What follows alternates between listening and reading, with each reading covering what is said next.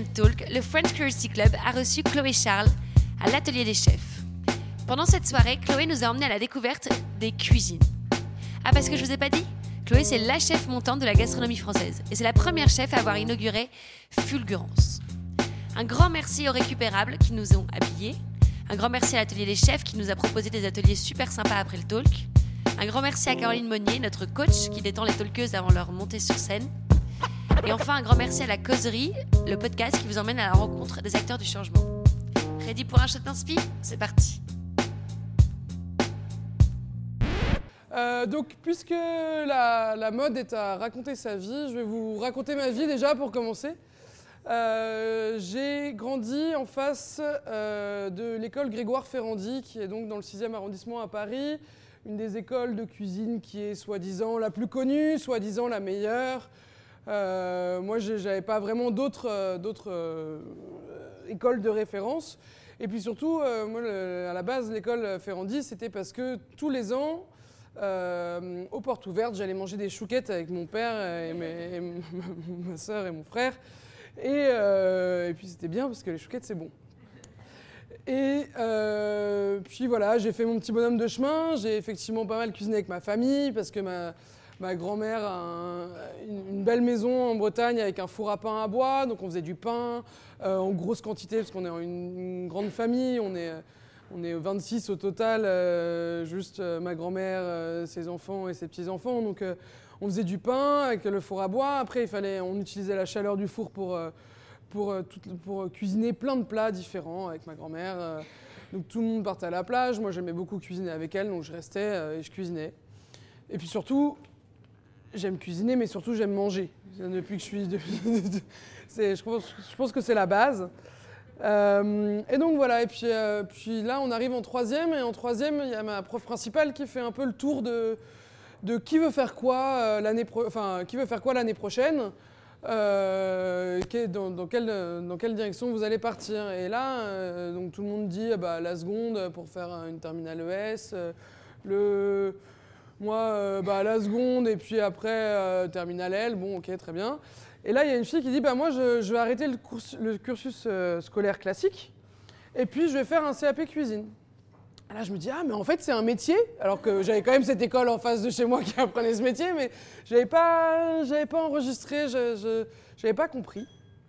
Et euh, donc, du coup, je rentre, je rentre chez moi et je dis à mes parents, ah, mais moi, j'ai trouvé, c'est bon.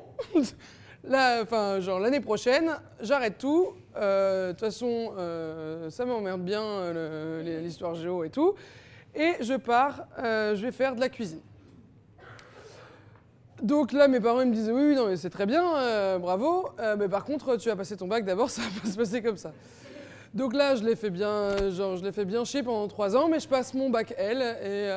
Et, et par contre, comme, comme j'avais vraiment envie de faire ça, je vais faire des stages à droite à gauche pendant, euh, pendant les, périodes de vacances scolaires.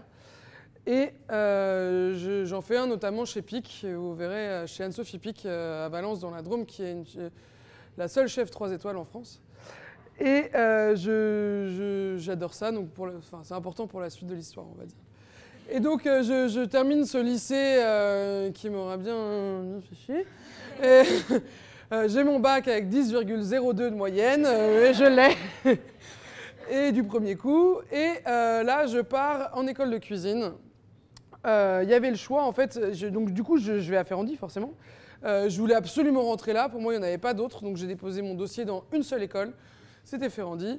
J'avais fait un petit carnet comme ça avec euh, les photos de mes, tous les livres de cuisine que je m'étais achetés. Euh, je m'étais euh, de mon KitchenAid qui s'appelle Robert que j'ai toujours, que j'avais acheté avec ma thune de babysitting. On tous mes certificats de stage, la recette que j'avais soi-disant inventée, genre voilà. Donc je, je suis prise à Ferrandi et à Ferrandi il y a deux options.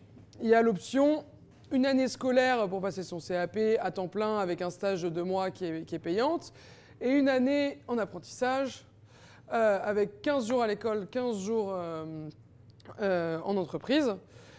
Et, voilà. Et moi, l'option un peu, m'avait forcément, il m'avait bien vendu ça à l'école. Donc l'option sans arrêt à l'école pour mieux apprendre la cuisine française, m'allait bien. Sauf qu'en fait, j'étais tellement chiante que ma mère m'a dit il est hors de question que je te paye une année scolaire euh, tellement t'es chiante. Donc, du coup, tu vas aller faire ton apprentissage. Et euh, donc, me voilà euh, dans le cursus. L'école me, me file un, un restaurant, parce qu'en fait, il, il place les élèves dans différents restaurants. Et là, j'arrive dans le 17e arrondissement de Paris, donc assez loin de chez moi, et dans un restaurant, je ne connais même plus le nom, où je vais faire une journée d'essai pour savoir si je peux être apprenti. Et euh, en fait, je me retrouve dans une cuisine où il faut monter sur les plans de travail pour aller chercher des trucs. Et ils montent avec leurs chaussures, ils nettoient pas après. Euh, euh, là, y a un- on est en plein service, il y a un, client apparemment un peu relou qui débarque. Et, euh, le, maître d'hôtel est pas content, donc il, crache dans l'assiette, il étale comme ça sa bave là. Et il fait genre Ah, mais de toute façon, il est tellement con que je suis sûr qu'il le sentira pas.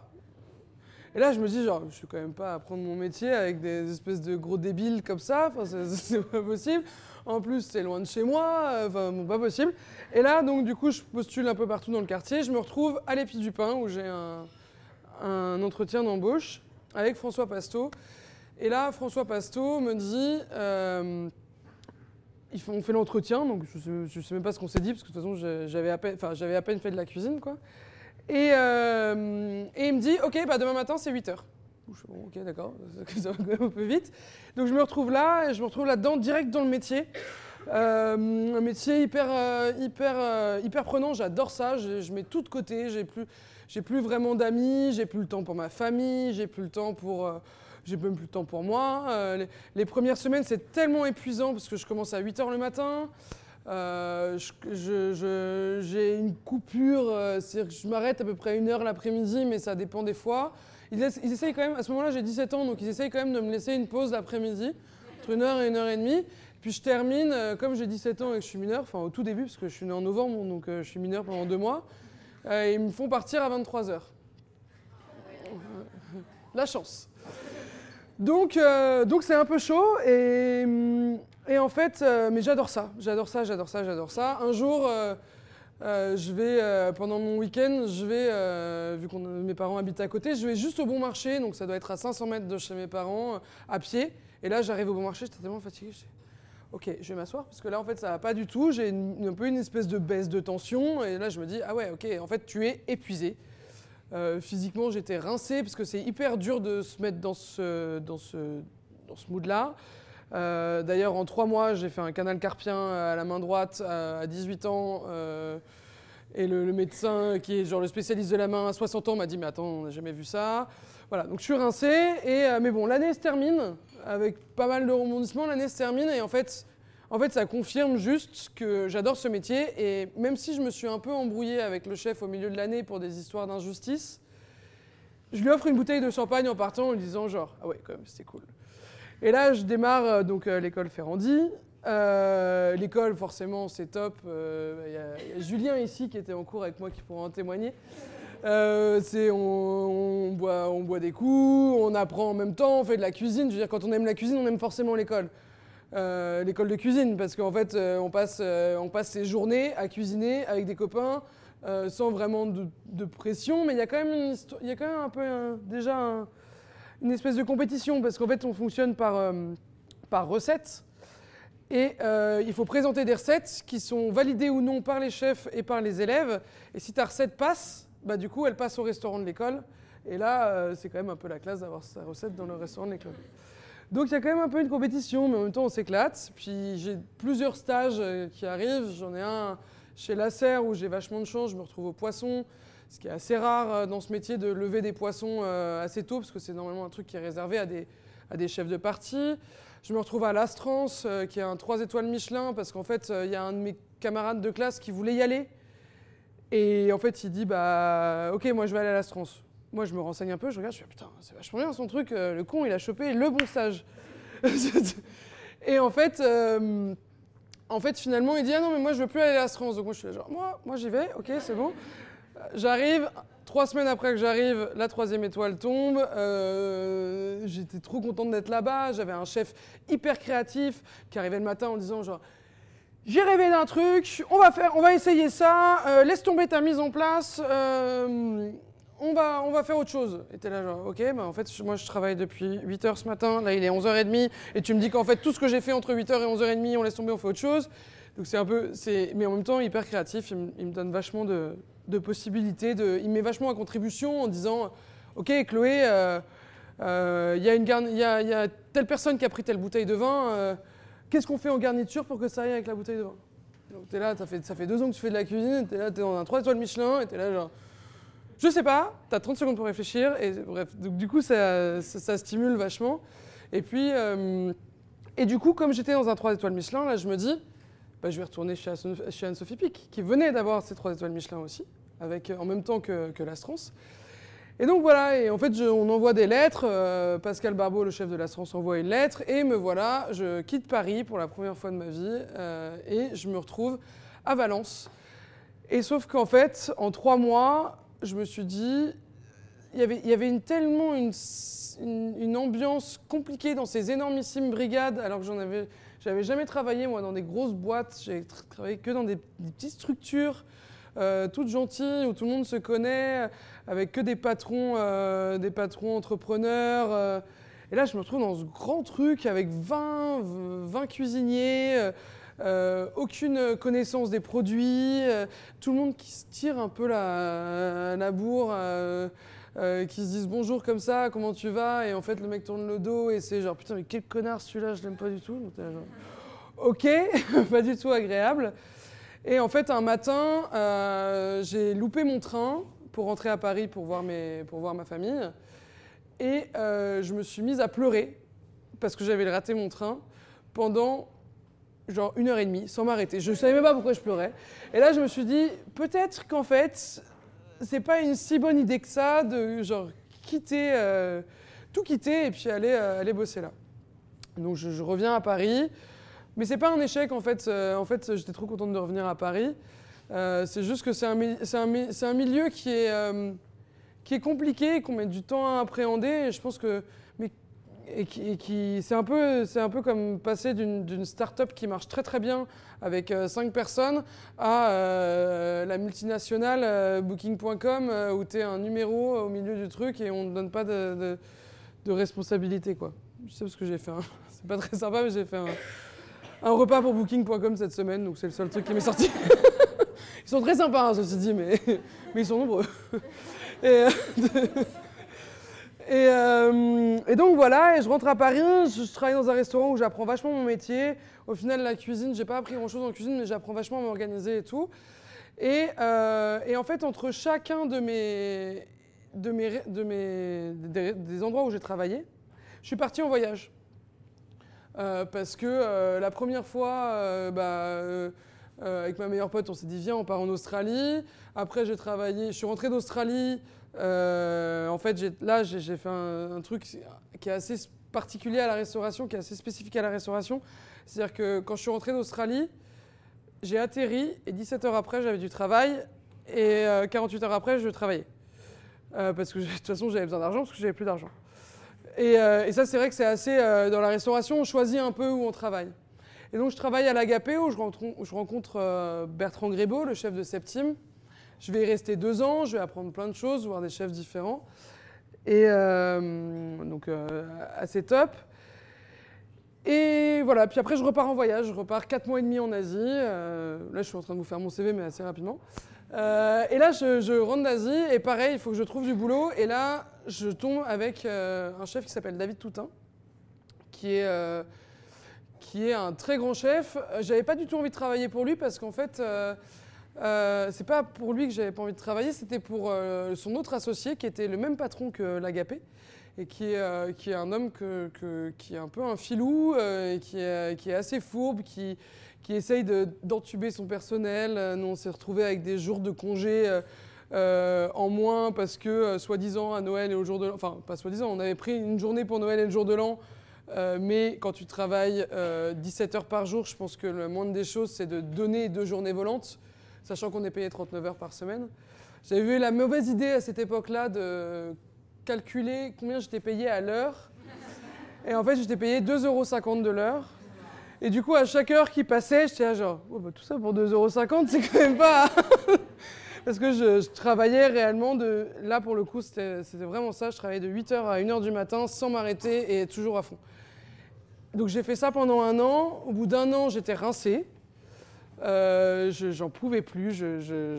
En fait, euh, je me suis éclaté, mais, mais c'était un peu too much. Et en fait, la seule raison pour laquelle j'ai bossé pour David Toutain, c'est parce que j'ai fait un extra là-bas euh, en salle. Il m'a dit Est-ce que tu veux pas faire un essai en cuisine? J'ai dit OK. Et j'arrive en cuisine.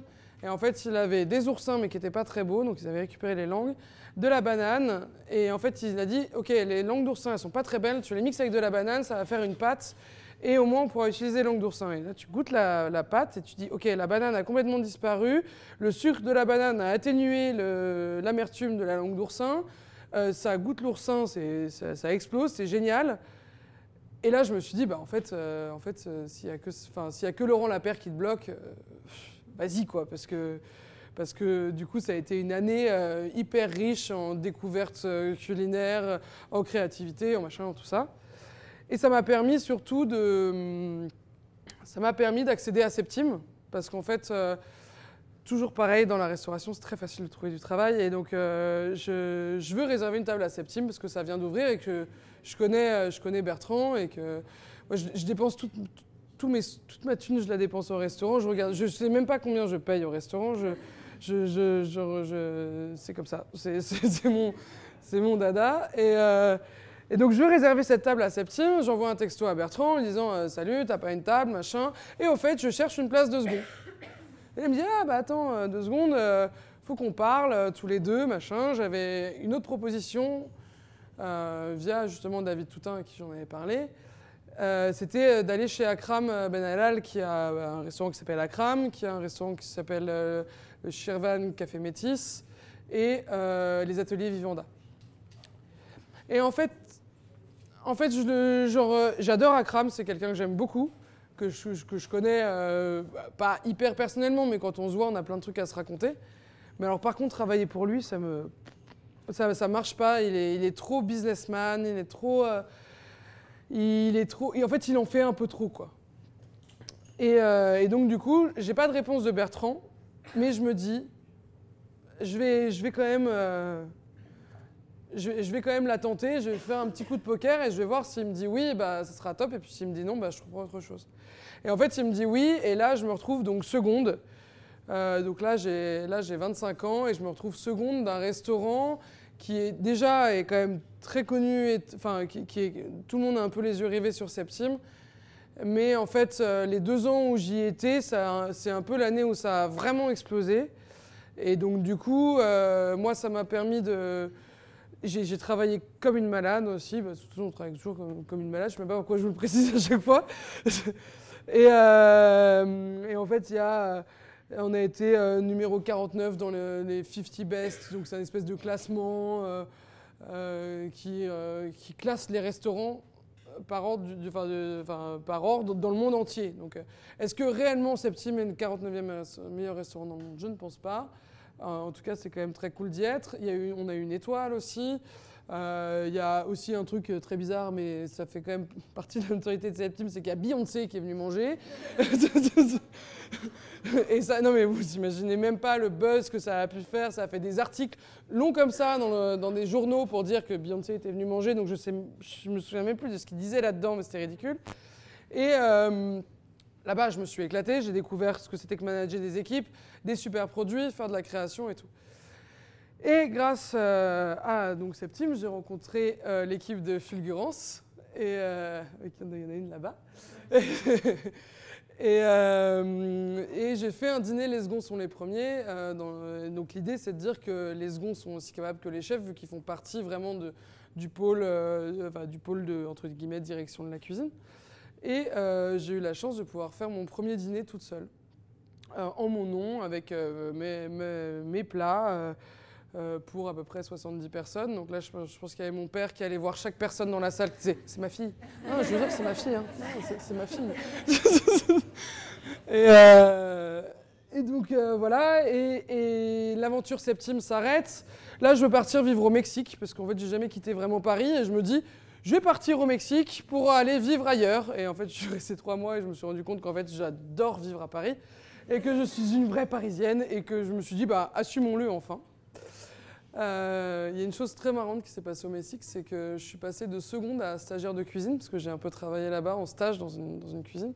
Et c'est hyper intéressant de retourner en fait stagiaire, parce qu'on se rend compte de plein de choses euh, de, de, qui se passent au niveau du management, de la gestion du staff et compagnie. Il y a, euh, en fait, euh, moi je me suis, du coup, je me suis transposé euh, gérant des stagiaires avec un niveau assez élevé. Et je me suis dit, bah, en fait, je ne suis pas du tout allé dans le bon sens parce que je me suis rendu compte de toutes les frustrations du stagiaire aussi. Enfin, c'était très intéressant. Et, euh, du coup, j'ai commencé l'aventure Fulgurance euh, à l'ouverture. Euh, donc, il y donc c'était une ouverture de restaurant. J'étais là-bas pour huit mois et là, j'ai découvert le stress de la création. C'est-à-dire qu'en fait, c'est à la fois euh, formidable d'être euh, le chef, de recevoir un peu les éloges et tout, quand les gens me disent que c'est génial. Parce qu'il faut savoir que les clients, et je pense que vous êtes pareil au restaurant, vous irez jamais voir un chef en lui disant c'est dégueulasse. C'était nul, euh, ou, alors, ou alors moi j'aurais mis un peu plus de sel, ou à la limite le sel si ça passe, mais ou alors moi j'aurais pas mis du fenouil, mais j'aurais plutôt mis du céleri. Enfin bon, bref, il y a, quand même, il n'y a, pas a pas vraiment de retour négatif en fait. Et les retours négatifs c'est hyper important parce que du coup ça permet d'évoluer. Les retours positifs, c'était trop bon, c'est formidable, euh, génialissime, euh, euh, vous êtes la meilleure et tout. Oui, ça fait plaisir, mais au bout d'un moment, on a quand même envie d'avoir un peu genre, ok, mais, mais qu'est-ce qui va pas? Qu'est-ce qu'il faut changer? Est-ce que c'était trop long? Est-ce que c'était pas assez chaud? Est-ce que c'était trop riche? Est-ce que est-ce qu'il y avait un, enfin voilà, qu'est-ce qui s'est passé quoi? Et, et en fait, ce stress-là, il est hyper fatigant. Il est, euh, il est un peu terrassant. je ne sais, sais même pas le décrire. Et là, je me suis dit, ah ouais, en fait, je comprends tous ces chefs euh, qui, pendant des services, pètent des câbles, complètement. Mais d'ailleurs, non, mais moi, j'ai d'ailleurs moi-même pété des câbles. Alors, du coup, sachant que je trouve ça quand même absolument enfin, genre, odieux d'avoir un mec qui d'un coup pète un plomb, j'avais trouvé une technique que j'imposais un peu à mes équipes, c'est que je leur disais, OK, maintenant on arrête tout. On arrête tout, tout ce qui se passe, là déjà vous rangez. Et en plus, on va tous regarder la salle, comme ça là, pendant 4 secondes. et en fait, tu fais juste ça, et d'un coup, tu es quand même vachement plus serein sur ce qui se passe. Tu dis qu'en fait, euh, c'est pas genre euh, ça va, c'est cool, que, que, en fait, on fait juste à manger à des gens, qu'on n'est pas en train de sauver des vies, qu'il faut quand même vachement relativiser, et que c'est genre on va voilà on, reprend un peu son calme quoi. Alors après je dis pas que je me suis déjà pas énervé je me suis, je me suis à moitié foulé la cheville sur une chambre froide. Sophie n'est pas au courant. Ça n'a pas fait de marque euh, parce que j'étais hors de moi et que je savais pas trop comment le gérer mais j'ai jamais voulu j'ai jamais voulu que mes équipes en, pâtissent vraiment euh, je pense que j'ai même été à ce moment-là j'étais un peu trop peut-être un peu trop gentil. C'est-à-dire que comme je voulais que ça se passe extrêmement bien, euh, j'ai mis des bases de, cuisine euh, hyper cool, en mode t'as fait une erreur, c'est pas grave, on va trouver la solution. Il y avait toujours une solution, il y avait toujours un machin. Et en fait, il est arrivé un peu l'effet inverse de ce que je voulais, à savoir qu'au bout d'un moment, il n'y avait plus rien qui était grave et qu'il y avait euh, toujours un autre truc à faire et qu'au pire, bon, bah, on s'en fout. Et donc là, je me suis dit, ok, donc j'ai pas vraiment pu rectifier le tir parce que c'est compliqué de rectifier le tir quand on dirige une équipe, de passer de, de la meuf euh, hyper cool à Dragona. Euh, c'est pas évident et, du coup je me suis, je me suis dit qu'en en fait euh, il fallait quand même fixer des limites euh, à, bah, ouais, à, la, comment dire, à la relation entre les gens et entre un manager et ses équipes et qu'on ne pouvait pas non plus tout mélanger. Euh, là-dessus, ça m'a vachement aidé. Parce que, je pense que c'est le plus gros truc que, que, je retiendrai de Fulgurance. Parce qu'au final, euh, la créativité, dire OK, ça c'est mon plat, c'est moi qui l'ai fait, et, c'est ma création, c'est ce que j'ai pensé. Et euh, après, c'est hyper compliqué. C'est-à-dire qu'en fait, tu t'imposes entre guillemets un truc et tu dis OK, ça, ça va être bon, mais est-ce que tout le monde va l'aimer? C'est pas si évident. donc, ça, c'est le premier truc que j'ai retenu. Euh, ensuite, j'ai aussi réalisé que euh, ouvrir un restaurant, en fait, c'était très compliqué. Et en fait, ça m'a vachement fait flipper assez vite, alors que quand j'ai commencé la cuisine à 17 ans, je me suis dit, moi, mon rêve, c'est d'ouvrir un restaurant et je veux un restaurant pour mes 30 ans. Euh, C'était un peu l'objectif que je m'étais fixé. Je, m'étais dit, euh, bon, bah voilà, c'est comme ça que ça va se passer. Et finalement, en fait, plus, plus avançait l'ouverture Fulgurance, et plus je me disais, genre, waouh, mais en fait, il y a des dizaines et des dizaines de restaurants qui ouvrent euh, tous les mois à Paris, des, des, endroits qui sont hyper cool. Euh, je pense que je fais bien à manger, mais je pense pas être spécialement différente des autres. Euh, comment est-ce que je vais me sortir du lot?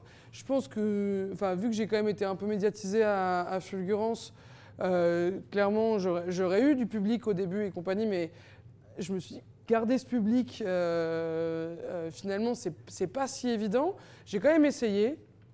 Avec ma copine, on, on s'est dit, elle allait en salle. On s'est dit, bah, viens, on ouvre un restaurant toutes les deux.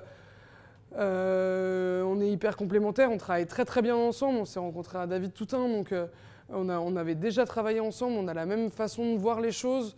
Et en fait, euh, euh, on s'est rendu compte que c'était pas possible parce que avant même que en visite, juste en visitant des restaurants, on s'est rendu compte qu'on n'était pas du tout d'accord sur tout et que passer euh, 24 heures sur 24 ensemble, c'était quand même concrètement pas possible, qu'on avait on allait rentrer chez nous avec les problèmes du boulot à la maison. Et même si on, réussissait à pas faire ça, es là, genre, tu rentres à la maison. Et toi, tu as fait quoi aujourd'hui? Ben, La même chose que toi. Genre, c'est quand même hyper compliqué. Et, euh, et, donc, du coup, euh, de fil en aiguille, j'ai quand même cherché à avoir mon restaurant à moi toute seule. J'ai fait quelques visites de lieux et compagnie.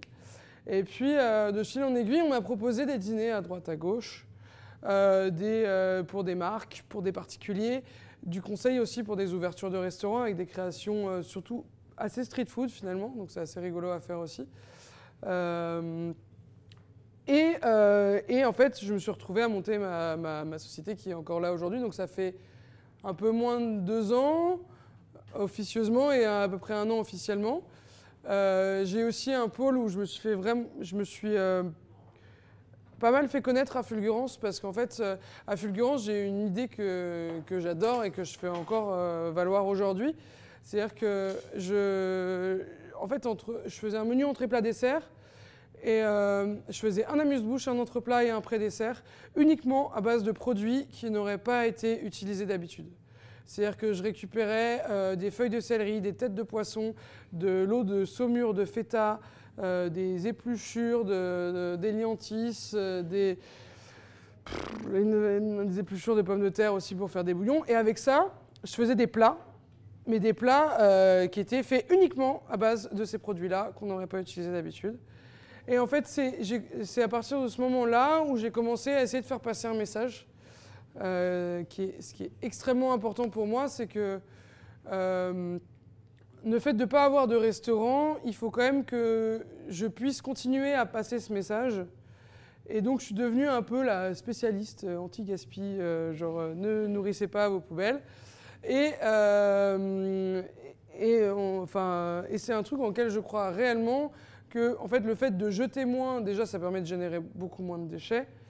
Euh, ça permet euh, de, bah, de, respecter un produit, de respecter celui qui l'a fait pousser. Donc ça, ça veut dire quand même qu'il faut acheter aux bonnes personnes. Euh, C'est-à-dire que chez, Picard, ça marche pas. Euh, et, euh, et puis ça permet, de, ça permet en fait, de faire valoir que si on fait tout ça, tout le monde, même ceux qui ont moins d'argent, peuvent faire leurs courses chez des petits producteurs, chez, euh, des, euh, dans des magasins euh, spécialisés, chez des maraîchers, chez des bouchers, chez des poissonniers et chez des épiciers. Parce que ça permet aussi de gagner de l'argent. Et en fait, à la base, moi, ça c'est François Pasteau à l'Épi du Pain quand j'étais apprenti qui me l'a appris. C'est-à-dire qu'en fait, il y avait un espèce de jeu qui était purement économique à la base. Il me disait que c'était pour ça que c'était comme ça qu'un restaurant gagnait de l'argent. C'était OK, comment est-ce qu'on va faire pour utiliser un produit à 100% Et donc, du coup, de là est né l'espèce de jeu, euh, genre, je vais euh, euh, récupérer les ventres du poisson, je vais faire des rillettes, je vais cuire la tête, la tête du poisson au four tout doucement, je vais tout dépioter et ça va rentrer aussi dans mes rillettes. Les barres de Saint-Jacques, je vais en faire un velouté pour le menu du midi. Et les, Saint-Jacques, elles vont être servies le soir. Tout un, tout un, cursus comme ça. Et en fait, c'était, OK, qu'est-ce qu'on fait, qu'est-ce fait avec ça pour pas le jeter? Et donc j'ai gardé ça. Et, et c'est quelque chose qui est extrêmement important pour moi aujourd'hui dont je parle beaucoup. Euh, euh, j'ai fait un cours de cuisine pour 90 personnes en même temps à la Cité des Sciences. On, avait une courge et on a fait trois recettes avec. On a fait un, bouillon avec la peau euh, hyper caramélisée. On a fait cuire des pâtes dedans. C'était super bon. Le, le bas, on l'a utilisé. on a fait un. On a fait, en fait, on est, servi comme un plat à gratin parce qu'on a enlevé les graines et du coup on a fait un gratin dedans et ça servait de plat à gratin. Euh, avec le haut, on a fait une, nouvelle recette. Et, ça, c'est vraiment un truc, si j'arrive à toucher, ce qui est important pour moi, c'est de réussir à toucher des gens, même si, euh, même si c'est juste quelques personnes, juste deux, trois personnes qui se disent, OK, c'est bon, genre je suis convaincu, je vais essayer de m'y mettre moi aussi. En fait, ça me suffit. Mais même deux, trois personnes sur les huit mois que j'ai passé à Fulgurance, en fait, ça me suffit. C'est juste essayer petit à petit de pas changer le monde euh, genre euh, d'un coup, d'un seul, euh, tout en même temps, mais, mais de se dire qu'on a quand même mis un peu des cartes sur la table et que, et que ça, ça, a servi à des gens. Quoi. Et, et c'est vrai que ça, c'est quelque chose qui m'a toujours un peu animé et qui m'anime encore aujourd'hui. Alors je ne le fais pas valoir, j'en parle pas non plus tout le temps, parce qu'en fait c'est extrêmement chiant euh, d'avoir euh, d'avoir quelqu'un qui te martèle dans la tête qu'il ne faut pas jeter et que quand euh, tu cuisines tranquille entre copains, tu es là genre « Et tes épluchures de carottes, tu les as à la poubelle ?» Parce que ça, il n'y a rien de pire, c'est comme l'ami végétarien qui, à chaque fois que tu manges une rondelle de saucisson, me dit « Ah ouais, t'aimes la viande morte, donc Genre, c'est c'est vraiment ça que t'aimes euh, Et t'as pensé euh, au pauvre cochon euh, qui était vivant avant, qui est passé par un abattoir et, en plus il s'est fait torturer Et t'es là genre, en fait tu me saoules, laisse-moi manger ma rondelle de saucisson.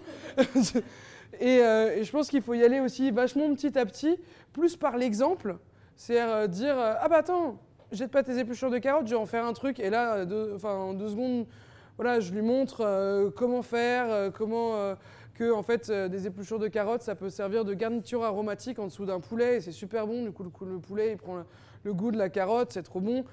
Et certes, on va pas aller, on va pas s'en nourrir, mais c'est un peu comme une valeur ajoutée en fait. Ça va, ça va ajouter, euh, ça, va être un peu le petit bonus. Et, c'est vraiment juste par l'exemple, par, euh, par, par ouais, c'est ça, c'est juste montrer l'exemple. Donc Là, j'ai fait plusieurs, euh, plusieurs euh, comment dire, conférences. Euh, j'ai du coup de ça, je ne sais pas pourquoi, mais je me suis retrouvé parmi les 50 personnalités qui vont faire votre année selon Society, ce qui est genre extrêmement gratifiant et en même temps hyper flippant parce que Enfin, je sais pas si vous imaginez, mais genre, il paraît que je suis censé faire votre année quand même. Enfin, c'est quand même. Il y a un peu de. Il y, a du poids, quoi, sur les épaules. Euh, enfin, c'est. Ça permet d'avoir. Euh, enfin, de, ça m'a permis d'avoir pas mal d'articles, de, me rapporter aussi pas mal de business, de, de, faire valoir euh, ce que je suis, de, de, se dire qu'en en fait, on ne travaille pas pour rien, parce que j'ai quand même travaillé pendant, pendant, là, ça fait 13 ans que je fais ça, et jusqu'à Fulgurance, on, va dire que je travaillais minimum 15 à 16 heures par jour enfin, comme, comme une malade en mettant tout, tout, tout de côté, c'est hyper gratifiant et en même temps c'est hyper flippant en fait. C'est la, médiatisation, et encore moi elle est vraiment minime. Hein. Enfin, il y, a, personne qui me reconnaît dans la rue. Euh, il y a... je crois que j'ai croisé une cliente dans les Keys en bas de Miami euh, il y a deux semaines. J'étais là genre, c'est pas possible.